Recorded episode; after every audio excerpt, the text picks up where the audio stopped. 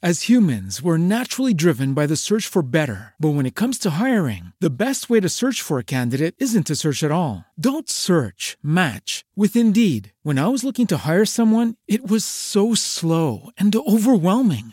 I wish I had used Indeed. If you need to hire, you need Indeed. Indeed is your matching and hiring platform with over 350 million global monthly visitors, according to Indeed data, and a matching engine that helps you find quality candidates fast. Ditch the busy work. Use Indeed for scheduling, screening, and messaging so you can connect with candidates faster. And Indeed doesn't just help you hire faster. 93% of employers agree Indeed delivers the highest quality matches compared to other job sites, according to a recent Indeed survey. And listeners of this show will get a $75 sponsored job credit to get your jobs more visibility at Indeed.com slash podcast. That's Indeed.com slash podcast. Terms and conditions apply.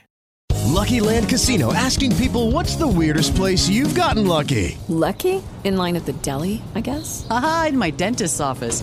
More than once, actually. Do I have to say? Yes, you do. In the car before my kids' PTA meeting. Really? Yes. Excuse me, what's the weirdest place you've gotten lucky? I never win and tell. Well, there you have it. You can get lucky anywhere playing at LuckyLandSlots.com. Play for free right now. Are you feeling lucky? No purchase necessary. Void where prohibited by law. 18 plus. Terms and conditions apply. See website for details.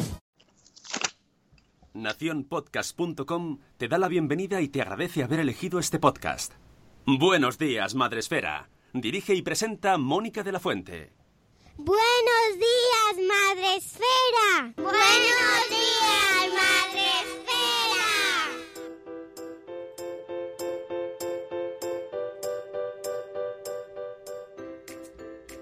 días, Madre Espera. Hola amigos, buenos días, bienvenidos a vuestro programa para empezar el día de la mejor manera posible.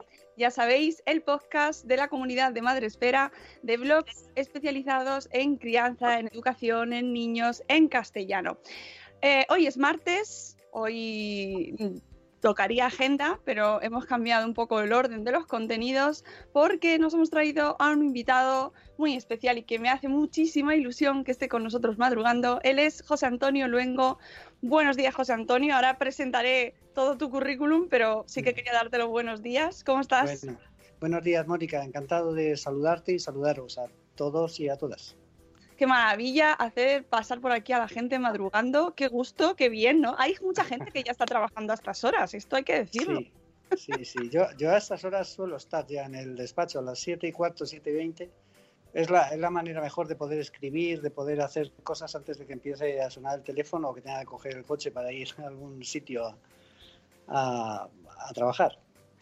Bueno, pues ahora escucharéis bien a José Antonio, que él, eh, él es psicólogo y él es, eh, lleva un montón de años, un montón de años trabajando en un tema que nos interesa muchísimo, que es el acoso escolar y la convivencia, y, y que viene hoy a contarnos un poco, pues, eh, bueno, pues unas nociones generales, a saber un poco de qué estamos hablando, qué podemos hacer nosotros, porque este tema da para horas y horas y horas. Y José Antonio me ha preguntado que, que hasta qué hora tenemos, o sea, hasta qué hora estamos aquí. Y yo, bueno, podríamos estar toda la mañana. Podríamos, efectivamente, podríamos estar conversando mucho tiempo sobre esto, porque hay, hay muchas, muchas variables que tienen que ver con este fenómeno, que es un fenómeno social, no, no está ligado solo a la, a la escuela, a los centros educativos, sino más bien está ligado al comportamiento humano y, em, y a cómo los, los, humanos respondemos a determinadas cosas. Y por lo tanto, estamos hablando del corazón del, del ser humano y podríamos estar hablando mucho tiempo, claro. Sí, efectivamente. Antes de, empezar esta conversación, os recuerdo que podéis vernos en Facebook Live, donde también podéis participar. Y también, por supuesto, el Grueso Mundial de la Población está en Spreaker, la plataforma en la que retransmitimos en directo todos los días, de lunes a viernes, y donde ya tenemos a un montón de gente eh, que, eh, chicos, hoy os voy a saludar menos, voy a saludar así en resumen, porque vamos con menos tiempo.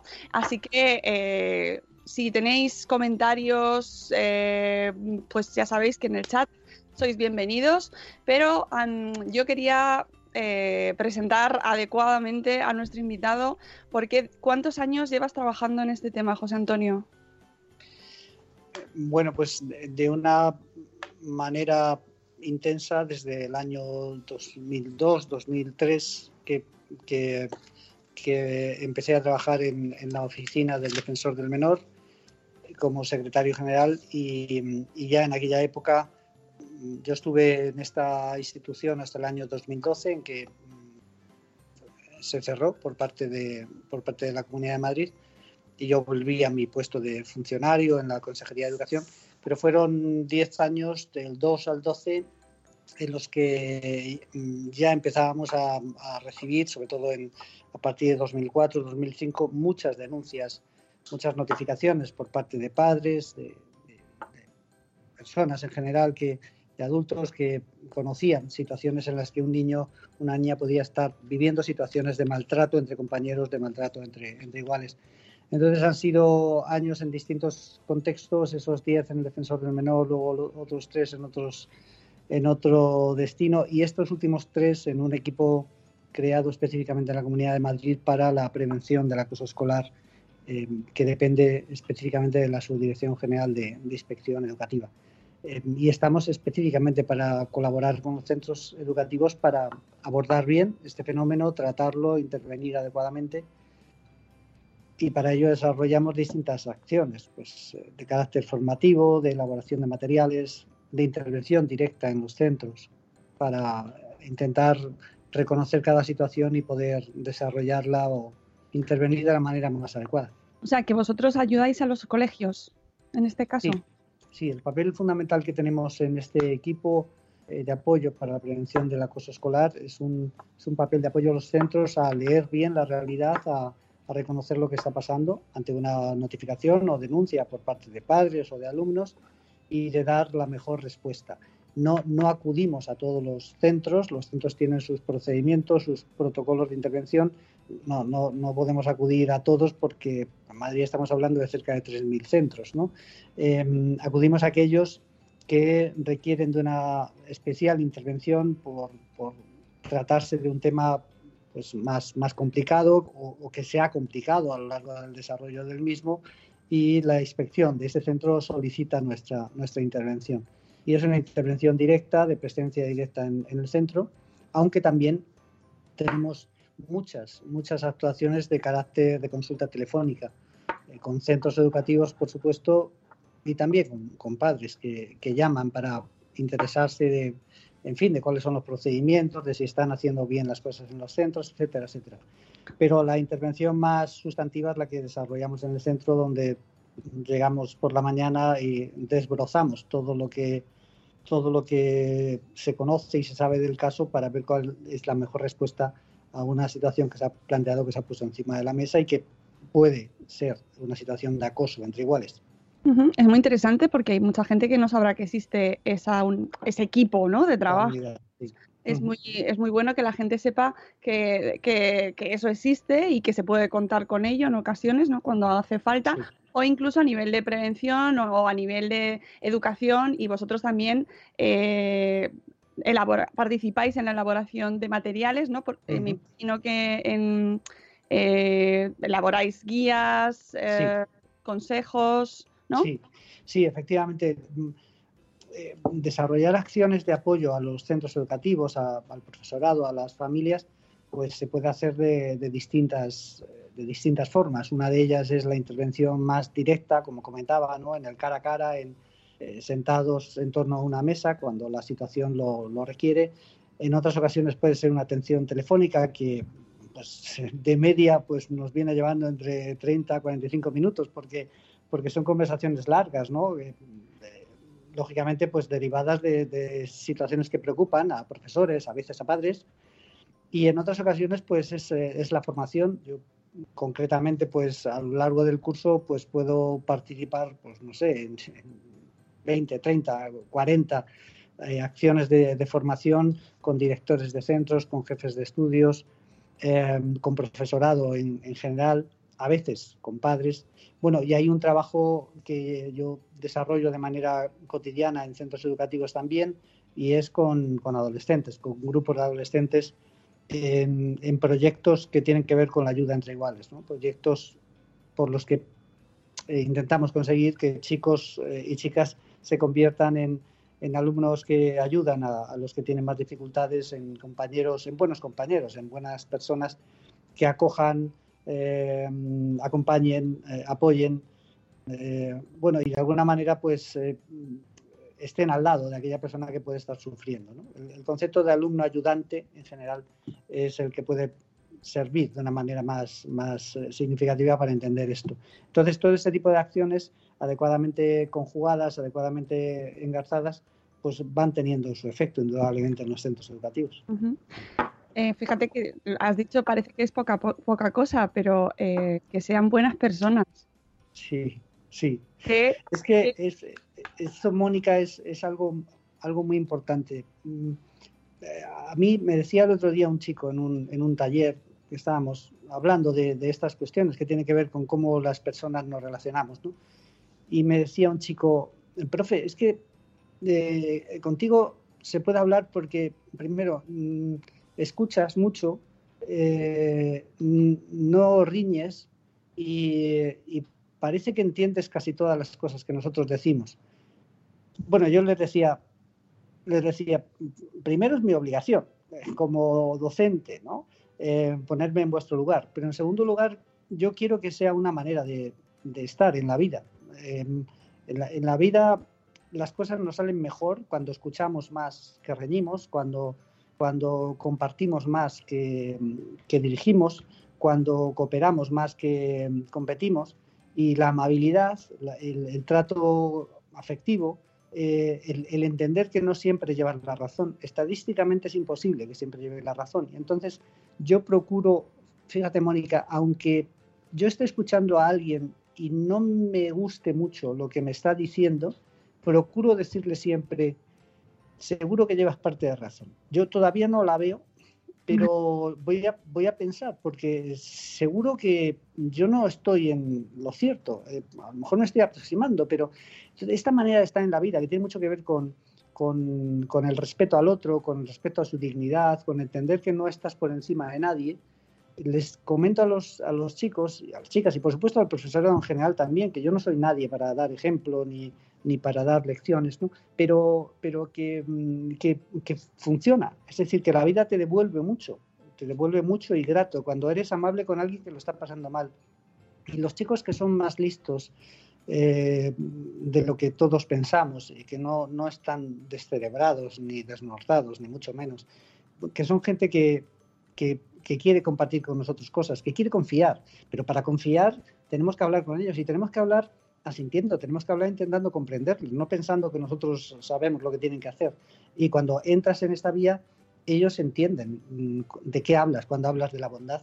Cuando hablas de la bondad no estás hablando de, del blandiblup, estás hablando de, tener un comportamiento em, afectuoso con aquel que puede estar pasando por un momento malo. Y eso significa pues, acercarte, preguntarle cómo estás, necesitas algo, eh, hablar en un tono adecuado, eh, bueno, todo ese tipo de cuestiones son transversales y forman parte de una manera de estar en la vida que hace que los que están a nuestro alrededor se sienten cómodos con nosotros. Y eso nos da muchas alegrías también. Puede parecer que esto, ¿qué tiene que ver esto, Mónica, con, con la prevención del acoso escolar? Todo. Todo, porque, porque para prevenir este tipo de comportamiento, que en el fondo es maltrato, que es violencia, violencia verbal, violencia física, violencia a través de las tecnologías, eh, violencia emocional. Para prevenir esto, lo que nosotros tenemos que hacer es generar em, grupos de chicos y de chicas que, reconozcan que hay una manera de estar en la vida que, que, te, que, te, permite estar mejor con los demás y que hay una manera de estar en la vida que te permite eh, visualizar que hay alguien que está sufriendo y que, y que necesita tu ayuda.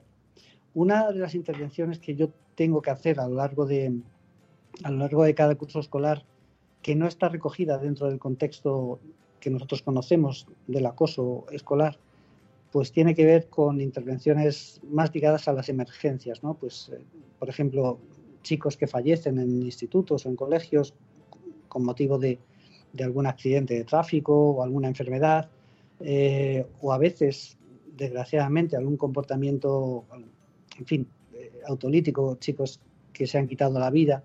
Bueno, pues en esas situaciones yo soy una de las personas que acude al centro a, ayudar, ¿no? a colaborar con el equipo directivo, con los profesores más implicados, con los, grupos de alumnos, también a veces con los padres para intentar gestionar una situación tan, tan dramática, ¿no?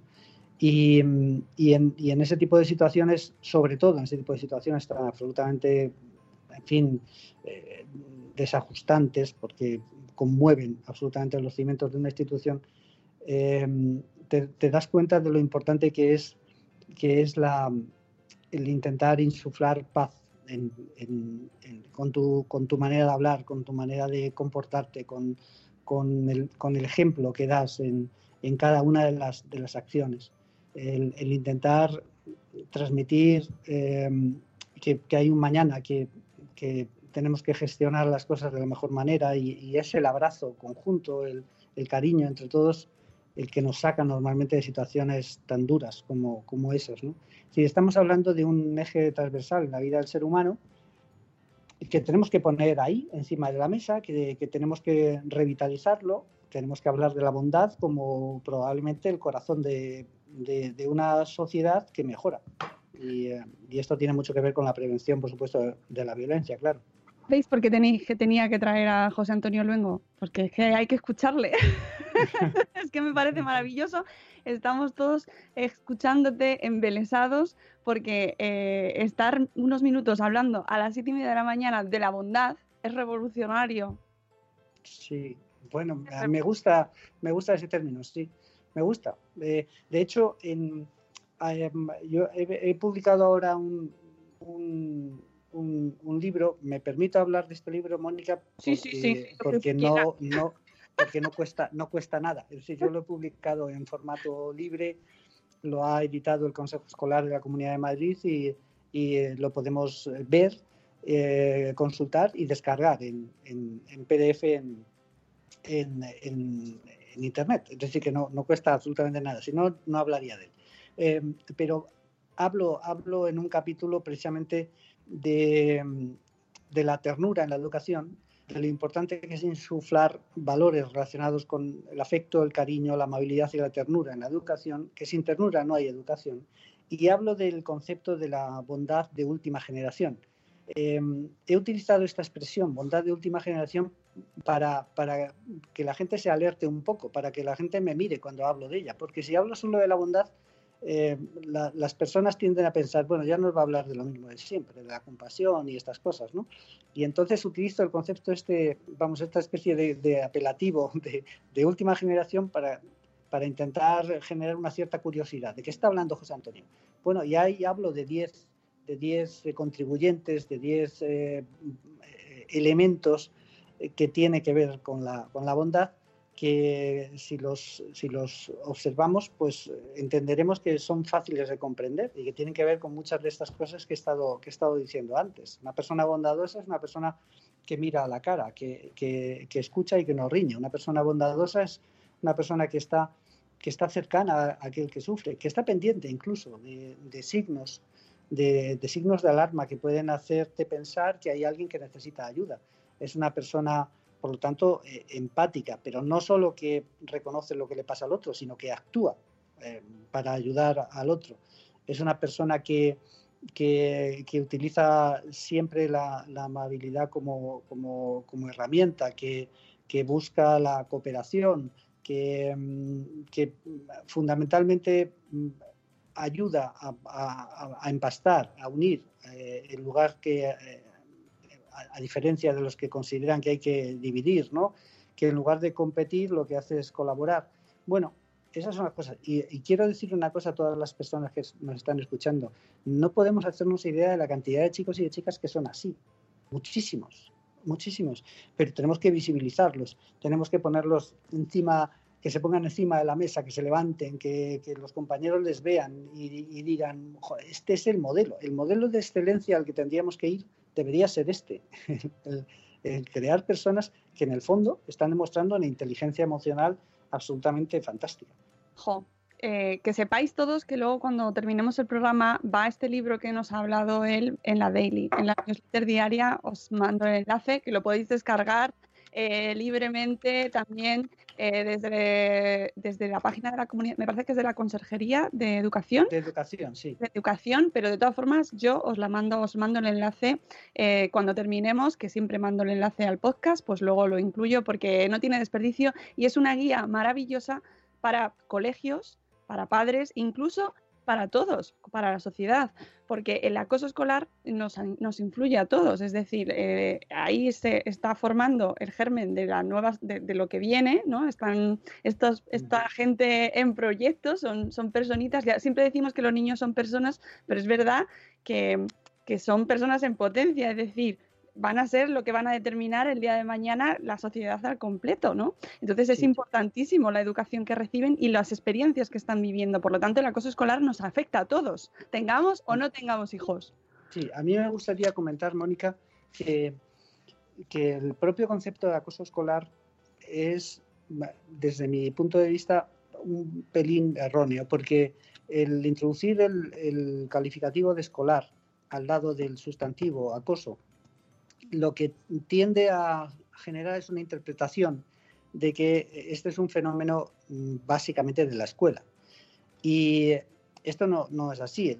El, acoso escolar eh, es una forma de maltrato entre iguales, entre chicos y chicas normalmente de las mismas edades, más o menos, ¿no? Y que se da en la escuela, lógicamente, pero que se da también fuera de la escuela y que tiene que ver con un formato de, de comportamiento, con una manera de estar en la vida pues muy semejante a otros maltratos que hay eh, en, la, sociedad. Es, más una enfermedad social que cuando, eh, cuando anida en la mente y en el corazón de algunos chicos y chicas, eh, presuntos maltratadores, pues lógicamente se desarrolla en la escuela porque los chicos pasan allí 175 días al año y 7 horas al día y entonces es, lógico que allí, allí mm, crezca y se desarrolle. Y es verdad, es verdad, y decir otra cosa sería mentir, es verdad que los centros educativos, las escuelas, hemos tardado tiempo en reaccionar. Lo mismo que ha tardado tiempo en reaccionar la sociedad para entender lo que es el fenómeno de la violencia de género, por ejemplo. Sí. ¿Eh? Hasta el año 2004 no, no, no tuvimos una, una, una ley eh, que, que, amparaba este concepto y el desarrollo de, programas y de planes para, para luchar contra, contra él, ¿no? contra este fenómeno tan, tan trágico, tan dramático. Es decir, estamos hablando del siglo, del siglo XXI, de principios del siglo XXI, del año 2003, 2004, cuando esta sociedad, que es una sociedad, la que nosotros conocemos, ¿eh? la española, pero la occidental en general, que es una sociedad intolerante con la violencia, no ha habido una sociedad más intolerante con la violencia que esta que tenemos. Y esto tenemos que decirlo. Lo que pasa es que las sociedades que son intolerantes, que no toleran la violencia, que no toleran el maltrato, levantan las alfombras, levantan las alfombras y, nos enseñan el polvo, la basura, la inmundicia. Y entonces nos da la sensación paradójicamente de que estamos peor que nunca, pero esto no es verdad. Esto no es verdad. Eh, desgraciadamente, en estos, desde el año 2003 a, que estamos, bueno, pues han fallecido cerca de mil mujeres eh, por, causa de violencia de género, además de, otras muchas que siguen sufriendo maltrato. Bueno, esto nos, nos hace visibilizar una cifra que, que, genera mucha preocupación, sin duda. ¿no? Si nosotros tuviéramos registros históricos de cuántas mujeres murieron en, en, un, en un ciclo, en una horquilla temporal de 13, 14 años, 15, eh, pues no sé, en los años eh, a mediados del siglo XX, pues seguramente nos llevaríamos las manos a la cabeza, porque tendríamos unos... Es decir, estamos luchando en contra corriente y, esto también ocurre en los centros educativos con el fenómeno de la violencia. La violencia se aprende, en términos generales. Claro que hay personas que están enfermas y que tienen un comportamiento eh, psicopatológico o, sociopatológico, sí, eso es verdad, pero la violencia se aprende y se aprende en el contexto social donde uno se, desenvuelve y se aprende de los contenidos televisivos mm, que, que, engullimos, de los contenidos que por internet los niños beben como si fuera leche caliente por la noche, del modelo de comportamiento, de, qué hacemos los adultos a su alrededor, o pensamos que no influyen las cosas, pensamos que los niños nos miran y, y se quedan con lo bueno y lo malo eh, lo, lo, desprecian. Que, que, no, que no, que no. Ellos escuchan, ellos ven y, y, bueno, y se comportan de una manera natural y desgraciadamente es demasiado natural ver cosas que, que marcan eh, perfiles de, maltrato, de desprecio, de chulería, de arrogancia, que son los que están en la base de este comportamiento que en, entre iguales, entre niños, entre niñas, entre adolescentes,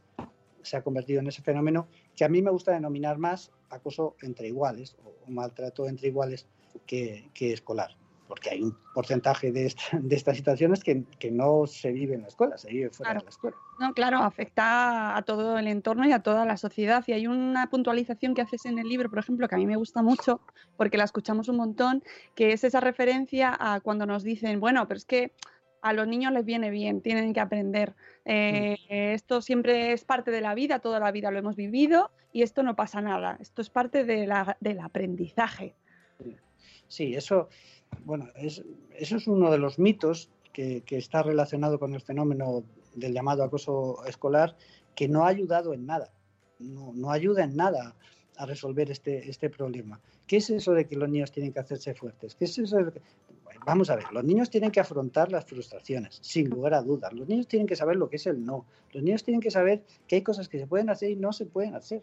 Es que, es que hablar de otra manera es hablar con una ambigüedad que no sirve para nada. Los niños tienen que saber, pero tienen que saber eso, pero también con nuestro comportamiento, con nuestro modelo. Nosotros los, padres, las madres, somos, gente que estamos insuflando permanentemente modelos de, comportarnos con nuestros hijos. Y, y, ellos tienen que, vivir malos momentos y tienen que llorar. Pues claro que sí. Pero, ojo, una cosa es que, aprendamos a vivir sin estar alejados de las frustraciones que nos van a hacer crecer y que nos van a hacer evolucionar de una manera saludable y, y, madura. Y por eso es muy importante que padres y madres entendamos que ese concepto que, que está, perdón este paréntesis, muy en boga ahora mismo, ¿no? de, de, de la hiperparentalidad, de, de, que somos padres, de los padres helicópteros, especialmente protectores, esto es una realidad. Esto es una realidad. Me parece que nos da miedo que nuestros, hijos, nuestros hijos e hijas sufran algún esto que llamamos trauma, que en el fondo es, es algún golpe, pues no, no debería darnos tanto miedo, porque los traumas adecuadamente atendidos, adecuadamente gestionados, lo que nos ayudan es a crecer. Entendiendo el, el término trauma, no, sí. no, como algo terrible, sino como un golpe, un, un, shock que uno, que uno recibe en una situación muy desagradable, las tienen que vivir. El tema, por ejemplo, de la muerte en las, en las, en las escuelas es un elemento absolutamente fundamental a trabajar porque la muerte está con nosotros y no, y no podemos estar negando esa realidad. Y está, está eh, por ejemplo, en, la experiencia que tenemos con nuestros animales de compañía, con nuestras mascotas, está con nuestros familiares, los más mayores, que, que van dejándonos poco a poco, está a veces con compañeros, está a veces con yo, yo mismo. Eh, viví la experiencia con, con 10 añitos. Mi, mi hermano Gerardo un día vino y me dijo, papá se ha muerto. Yo sé lo que es eso y sé lo que es vivir con una experiencia tan traumática de, que un día sabes que ya tu padre no te va a buscar al colegio nunca más. Y los, los golpes, eh, los golpes están y entonces tenemos que intentar ayudar a que nuestros hijos eh, entiendan que los golpes están ahí, siempre que nosotros luego ayudemos a gestionarlos y demás. Pero no me voy del asunto. Pero esto no tiene nada que ver con que eh, en los colegios, en, las, en, los institutos, en las escuelas, nosotros debamos casi eh, dar el visto bueno a que eh, haya chicos que, que, vulneren la dignidad de otros, que maltraten a otros, que les insulten, pero que no, que no, que no. Un centro educativo es un sitio donde no se puede insultar. Un centro educativo debe ser un espacio de buen trato, de convivencia. Eso no quiere decir que no haya conflictos, sí que los va a haber, porque están aprendiendo a hacerse amigos, porque están aprendiendo a, reconocer lo que es la amistad, porque están aprendiendo a reconocer lo que son las frustraciones. Cuando tienen 12, 13, 14 años están aprendiendo a saber lo que es, lo que es el, amor o el enamoramiento y, y vienen... Todas estas cosas generan conflictos y los profes tenemos que estar ahí también para ayudar a resolverlos bien. Y y termino con esto, perdón que me he extendido un poco, pero y no se puede consentir, no se puede consentir que un niño sufra porque otro eh, esté eh, insultándole, esté vejándole esté riéndose de él y esté provocando pues, pues una suerte de exclusión que tanto daña a, una persona, sobre todo cuando está en crecimiento. No, se puede consentir eso. Es que lo que parece es que no sabemos distinguir, ¿no? Estamos un poco entre ambos polos, entre ese momento conflicto que nos decías, que es necesario, que, es con natural a un grupo social, existe el conflicto y el acoso, ¿no? Estamos siempre, eh, de hecho tenemos mucho pánico los padres, ¿no? A, que eso llegue a nuestras vidas. Entonces, ante la, la menor señal de conflicto, saltan todas las alarmas cuando a lo mejor no se trata de eso y a lo mejor en el caso del acoso no saltan, ¿no? Sí, efectivamente, pero en eso tenemos un papel importante todos, porque yo les suelo comentar a, los profesores, a, mis compañeros, y, lo digo con este tono, ¿eh? lo digo con este tono que estoy, con el que estoy hablando aquí, un tono, un tono facilitador, no, no, no de reñir. Les digo, cuando unos padres nos vienen y nos dicen, estoy preocupado porque mm, a, mi hijo le veo que está triste y que, me cuenta cosas que no sé si son verdad o no, pero que pueden estar ligadas a, una experiencia que para él no es agradable, excluyente y demás. Los profesores tenemos que intentar abrir los oídos ahí y, em, decir, eh, te agradezco que, me cuentes esto y voy a estar pendiente de, determinadas cosas, porque, porque los adultos podemos cambiar la vida de los niños y de las niñas a veces, a veces simplemente con una mirada, eh, con un gesto amable, con acompañar, eh, con, con hablar, con una charla, con una pequeña conversación todo este tipo de fenómeno que, del que hablamos, ¿no? del acoso escolar, de la violencia y tal, esto se juega en las distancias cortas. Se juegan los programas, en las leyes, en los decretos, en la configuración de equipos, en los protocolos, sí, pero se juegan las distancias cortas. En las distancias cortas, porque me decía a mí un chico, em, un chico que, había eh, sufrido maltrato por parte de algunos compañeros y que lo había pasado muy mal. Me decía él, profe, cuando, cuando utilizo un, nombre de, alumno que no es el real, pero bueno, cuando, cuando Juan se acercó a mí y, me acompañó en el recreo y, me preguntaba y, me acompañaba luego a casa y casi siempre estaba pendiente de, mí, em, mi sufrimiento descendió muchísimo, aunque otros chicos todavía siguieran intentando hacerme daño pero en ese momento yo tenía a alguien que se comprometía conmigo. En ese momento, este amigo, este compañero, Juan, que era un chico además popular en la clase, eh, en ese momento en el que él me demostró su cariño y su afecto, eh, yo supe lo que era volver a dormir con, con cierta tranquilidad, supe, supe lo que era volver a reír, supe lo que era volver a sentirme persona. Fíjate de lo que estamos hablando, claro, se te ponen los pelos de punta. Pues sí. Porque estas, es que estas son las cosas que te cuentan los niños. Y estamos hablando de un solo niño. Es decir, tenemos tanta capacidad de transformación de aquellas personas, transformación de la vida, de la, de la manera como concebimos la vida de aquellas personas que lo están pasando mal, que, que, no utilizarla es, es, un desperdicio tremendo. Y eso es algo que que a mí me gusta transmitir a, profesores, a profesoras, a padres y a madres, pero sobre todo a, los alumnos, porque sí sabemos que el violento desaparece cuando le hacemos frente. Y a veces el vulnerable no puede hacerle frente. La persona que está siendo atacada, que está siendo vejada, porque ha aprendido a no defenderse, pero los demás sí podemos hacerle frente. Y, y la violencia para, pero para inmediatamente, si ya lo sabemos sabemos que este es, eh, bueno, no es la herramienta, pero es una de las herramientas fundamentales, crear grupos solidarios en el que cada vez tengamos más chicos y chicas sensibles con esta, con esta experiencia. Y te aseguro, Mónica, que aquellos eh, tres, cuatro chicos que están metiéndose de una manera reiterada con alguien, que le están haciendo daño, que se ríen de él, que intentan que los demás se rían de él, cuando encuentran que hay un grupo que, defiende a este crío y les dice, hasta aquí habéis llegado. Esto se acaba. Por supuesto, es importante también la intervención del profesor, es importante también el modelo que demos los padres, etcétera, etcétera, etcétera. Pero, pero al final, insisto en esta consideración, las distancias cortas son muy importantes. Te sientas al lado de un alumno tuyo al que le ves solo y le preguntas, ¿qué tal? ¿Cómo estás? A lo mejor no nos dice nada. Lo normal es que no nos diga nada. Bueno, pero estate pendiente de él. Pregunta a los padres. Eh, mírale, eh, mírale, obsérvale en el, patio de recreo. Ten más momentos para, hablar con él. Busca la colaboración del orientador del centro. Eh, habla con otros profesores que le den clase.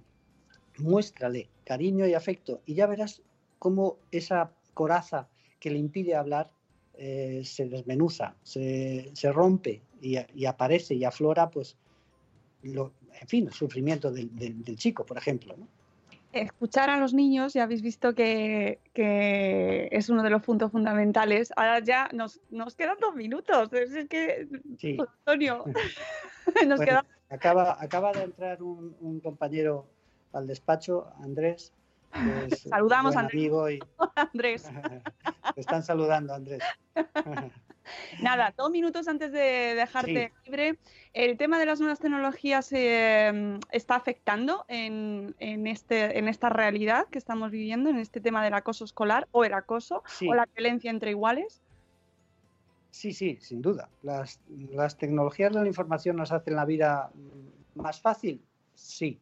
Eh, las tecnologías de la información han mejorado eh, múltiples facetas de comportamiento del, ser humano y de su desarrollo, sin lugar a dudas. Pero las tecnologías de la información, que tienen una parte muy importante eh, de relación, de relaciones interpersonales, no solo de comunicación sin más, pues han generado mm, nuevos escenarios de riesgo y nuevos escenarios de comportamiento indeseable cuando hablamos de, del trato entre las, entre las personas. Mm, ¿Por qué? Lo vamos a entender muy fácilmente, porque, porque el, formato de las tecnologías de la información nos permite estar pues en vela eh, o conectados 24 horas al día, 7 días a la, a la, semana, 365 días al año, y cuando alguien está sufriendo en, las, en, estos contextos de la relación interpersonal, en, redes de mensajería instantánea y demás, pues está, está pudiendo observar ese, esa agresión o ese maltrato durante todo ese tiempo, en ese formato 24 horas, 7 días a la semana. Las tecnologías de la información, a través sobre todo de, de los mensajes indeseables, de, de, el trucaje de, imágenes o de fotos, de la difusión de rumores, incluso de la captura de claves para, para, eh, para en fin, suplantar la, la identidad, de, de, la vejación emocional, ¿no? Eh, del maltrato emocional a través de, de, comentarios indeseables y demás, pues eh, está haciendo mucho daño a muchos chicos y muchas chicas, no solo a, a adolescentes, también está haciendo daño a adultos. Este es un fenómeno eh, es un fenómeno que ha llegado a los adultos también porque hemos entrado en eso con muy poca con muy poca reflexión de, cuáles son nuestras responsabilidades eh, y demás. ¿Cuál es el compromiso que tienen o que deben tener los sistemas educativos, pero, pero también y fundamentalmente padres y madres? Educar en la ciudadanía digital, ética y responsable. Eh, y esto significa, mira, mira, Mónica, se hablaba hace 15 años bueno, se sigue hablando de la brecha digital, ¿no? Como que los, los padres sabemos menos que los niños de todas estas cosas, ¿no? Bueno, esto es, es, una manera de explicarlo que no es exactamente así. Los, los, niños no tienen miedo a los dispositivos, no tienen miedo a... Y entonces prueban y, y parece que saben mucho, pero, pero, eh, pero para saber hay que saber de la vida. Y efectivamente ellos de la vida no saben, no saben, porque lo que pasa es que acceden a contenidos de la vida a veces siniestros, a veces muy oscuros, como por ejemplo la pornografía, como por ejemplo los contenidos violentos, como por ejemplo la apología de las enfermedades eh, o trastornos del comportamiento alimentario. Los niños acceden a este tipo de, contenidos en las redes sin que los adultos sepamos nada de, qué están haciendo. Y esto, eh, hay, hay, hay dos líneas de preocupación muy importantes. Tres. Una de ellas, Mónica, para dejarlo claro, es el acceso a contenidos inadecuados, Mm, esto afecta personalmente a, cada, a cada, chico o chica que, accede de una manera intensa y extensa y reiterada contenidos inadecuados en función de la edad, Dos, las grietas en la privacidad, es decir, el, el, contar cosas de nosotros que no se deben contar y que por lo tanto pueden ser aprovechados por terceros de manera ominosa e incluso delictiva. Y tres, efectivamente, las malas relaciones, es decir, la falta de respeto a través de las tecnologías de la información, ¿no? que, que podríamos hablar ahí del ciberbullying, ¿no? Que es lo mismo que hacemos en el espacio físico analógico, pero hacerlo en los, en los espacios electrónicos. Pero no solo nos preocupa el ciberbullying, nos preocupan mucho estos otros eh, aspectos que tienen que ver con la, con la vida de las personas, con, con, con, el desarrollar una seguridad emocional y una salud integral. Y el contenido accesos inadecuados, mmm, aunque tú te estés comportando bien con otros compañeros eh, o nadie te esté agrediendo eh, a través de, de, una red de mensajería instantánea, el acceso a contenidos inadecuados es una gran preocupación que tenemos ahora eh, por ejemplo, el acceso a la educación sexual, el acceso a lo que es la vida sexual, a lo que es, el acceso a lo que es el comportamiento sexual, muchos chicos y chicas lo están aprendiendo a, viendo porno. Y entenderemos que más que aprender lo que están haciendo es mal aprender. Entenderemos que lo que están aprendiendo es mmm, casi con toda seguridad eh, comportamientos violentos, eh, cosificación de la mujer, eh, en fin, es, eh, vuelta la burra al trigo. Estaríamos hablando de, estaríamos hablando de los escenarios más dramáticos de, de, comportamiento. Y, y, esto, ¿cómo se arregla? Se arregla en las distancias cortas, vuelvo a decir, padres y madres, que tenemos hoy hijos de 3, 4, 5, 6 años, sabemos más que ellos en las tecnologías de la información. Y entonces tenemos que dedicar tiempo a estar con ellos. Eh, ¿Podemos supervisar lo que nuestros hijos hacen? Pero bueno, ¿cómo? ¿Pero a quién se le ocurrió un día decir que a lo mejor no? Tenemos que supervisar lo que hacen. Eso sí, no es lo mismo un chico de 16 años, evidentemente, que tiene ya una autonomía, una independencia, en fin, bastante relevante, que un niño de 11. Pero claro. como, como pasa en, en, el mundo analógico, como pasa cuando le preguntamos dónde va y con quién va y qué hace. Claro que tenemos que supervisar. Lo que pasa es que ellos tienen que saber, desde bien chiquititos, que nosotros vamos a ejercer esa función como ejercemos otras, eh, sin imposiciones, equilibrando tiempos, marcando ritmos, eh, hablándoles también de nuestras cosas, enseñándoles también nuestras conversaciones. Esto es muy importante y siendo buenos ejemplos.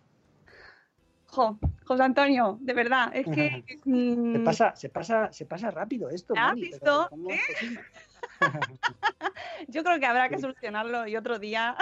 Hay que solucionarlo otro día, sin lugar a, sin lugar a dudas. Oh, de verdad, qué placer, qué gusto escucharte, qué suerte eh, todos estos coles y estos padres que te escuchan, qué suerte haberte escuchado hoy y que sepáis que podéis leerle en su blog, que, que ahora os pondré el enlace también, pero que, te, que, tiene libros, que ha publicado también un cuento hace poquito, ¿verdad? Que has publicado hace poco, nos decías sí, un cuento. Pero de este no, no voy a hablar. Vas a hablar. Porque este no lo tengo en la red, así que... bueno, pero pasa nada, José Antonio. No, no, no. Nada. no. que, que, lo podéis seguir también por Twitter y ya te dejamos libre. Muchísimas bueno. gracias, José Antonio, y nada, un placer enorme. Está la gente en el chat aplaudiendo. Eh, muchísimas gracias por la labor eh, y, que, y, que, nada, que te seguiremos escuchando. De verdad, un placer. Déjame solo que te diga una cosa. Um, est estoy acostumbrado a hablar con mucha gente y, y estar en muchos escenarios, pero eh, ha sido tan agradable estar compartiendo contigo que me siento muy satisfecho. Así que te tengo que invitar un café. Eso te tengo un café. bueno. Pues un, un, abrazo un, beso, un, beso, grande, Mónica. Adiós. Chao. Adiós. Tienes que colgar tú. Ah, vale. Ya. Bueno, ¿cómo me he quedado? Sune, vuelve, que estabas por ahí escondido. Madre mía, no sé, no sé por dónde empezar. Qué fuerte. Ay, bueno, muy bien. No podemos que... decir nada más, no podemos decir ni debemos decir nada más porque creo que ha sido elocuentísimo, se puede decir elo elocuentísimo. Ha sido maravilloso escuchar a José Antonio. Eh, es una maravilla. Yo estaba todo el rato pensando qué suerte los niños que están cerca, ¿no? Porque, jolín, seguro que se sienta ahí en el patio y se pone a hablar con los niños y, joder, pues, ¿Ah? pues cala, claro que cala. Qué, qué, suerte nosotros que hemos podido escucharle, eh, que, que, es que me quedo con, con ese mensaje tan, con lo que nos decía incluso antes de conectar en directo, ¿no? Que son las cosas más sencillas, ¿no? Hablar con nuestros hijos, eh, valorarlo, eh, escucharles, ¿no? saber lo que nos están contando y ayudarles a ser buenas personas. Es que yo con eso, es Esto, que yo... cuando estaba hablando, me ha venido a la mente. Hay una noticia que salió este fin de semana, creo que fue ayer. Eh, que, con lo que me refiero, que los niños hoy día están bastante concienciados, más que los padres, que venimos de una época que no. Y hubo un partido de fútbol en el que los padres empezaron a pelear la grada y los hijos pararon el partido, se cogieron, le dieron la espalda a los padres y dijeron que ya no jugaban más y se fueron del partido. Y, lo- y siguieron peleándose los padres, ¿eh? o sea que al final, eh, que, lo- que sí, que el ejemplo hay que predicar, pero, pero es que al final mucha culpa no es de los niños. Ay, yo creo que tenemos que terminar el programa, Sune. Esto hay que dejarlo en todo lo alto. Pon la canción, anda.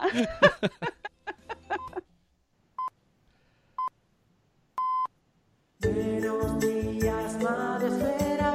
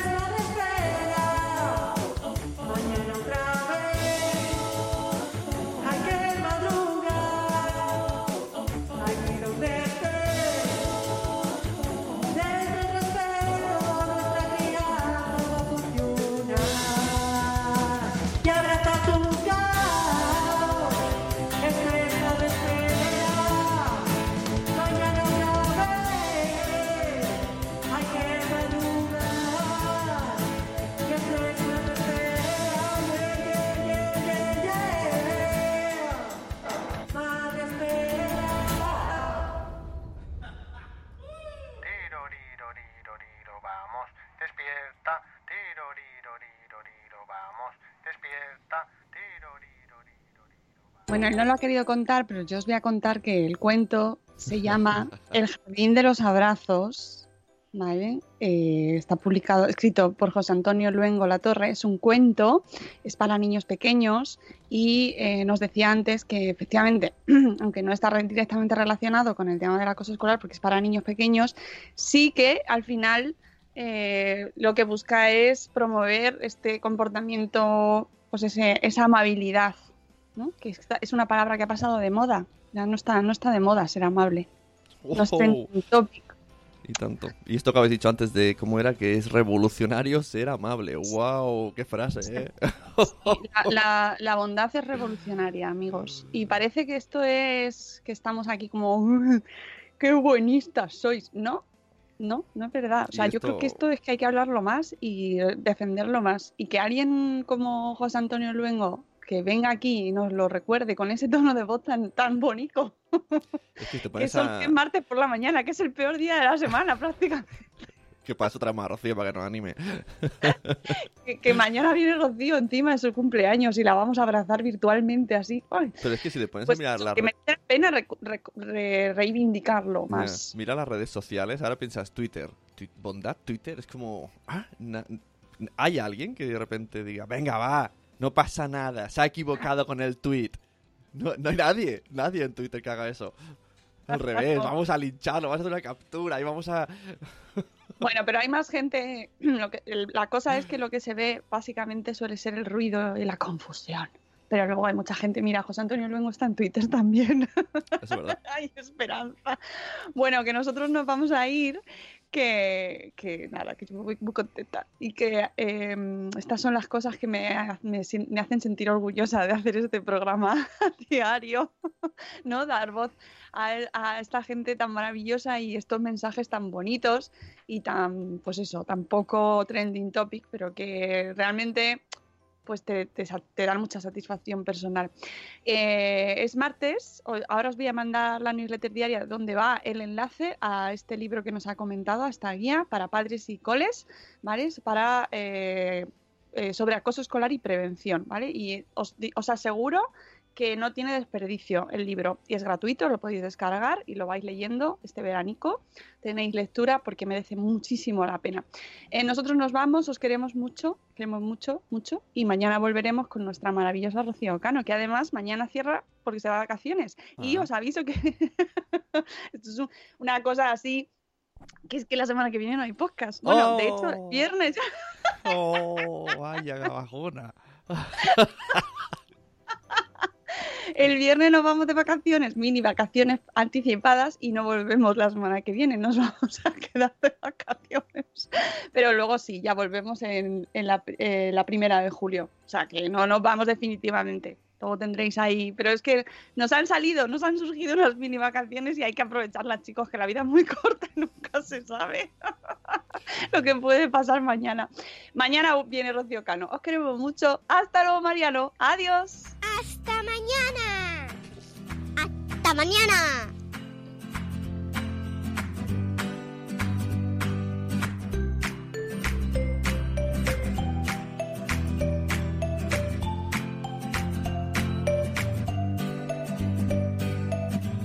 Hey guys, it is Ryan. I'm not sure if you know this about me, but I'm a bit of a fun fanatic when I can. I like to work, but I like fun too. It's a thing. And now the truth is out there. I can tell you about my favorite place to have fun Chumba Casino. They have hundreds of social casino style games to choose from, with new games released each week. You can play for free anytime, anywhere. and each day brings a new chance to collect daily bonuses. So join me in the fun. Sign up now at ChumbaCasino.com. No purchase necessary. BGW. Void were prohibited by law. See terms and conditions. 18 plus.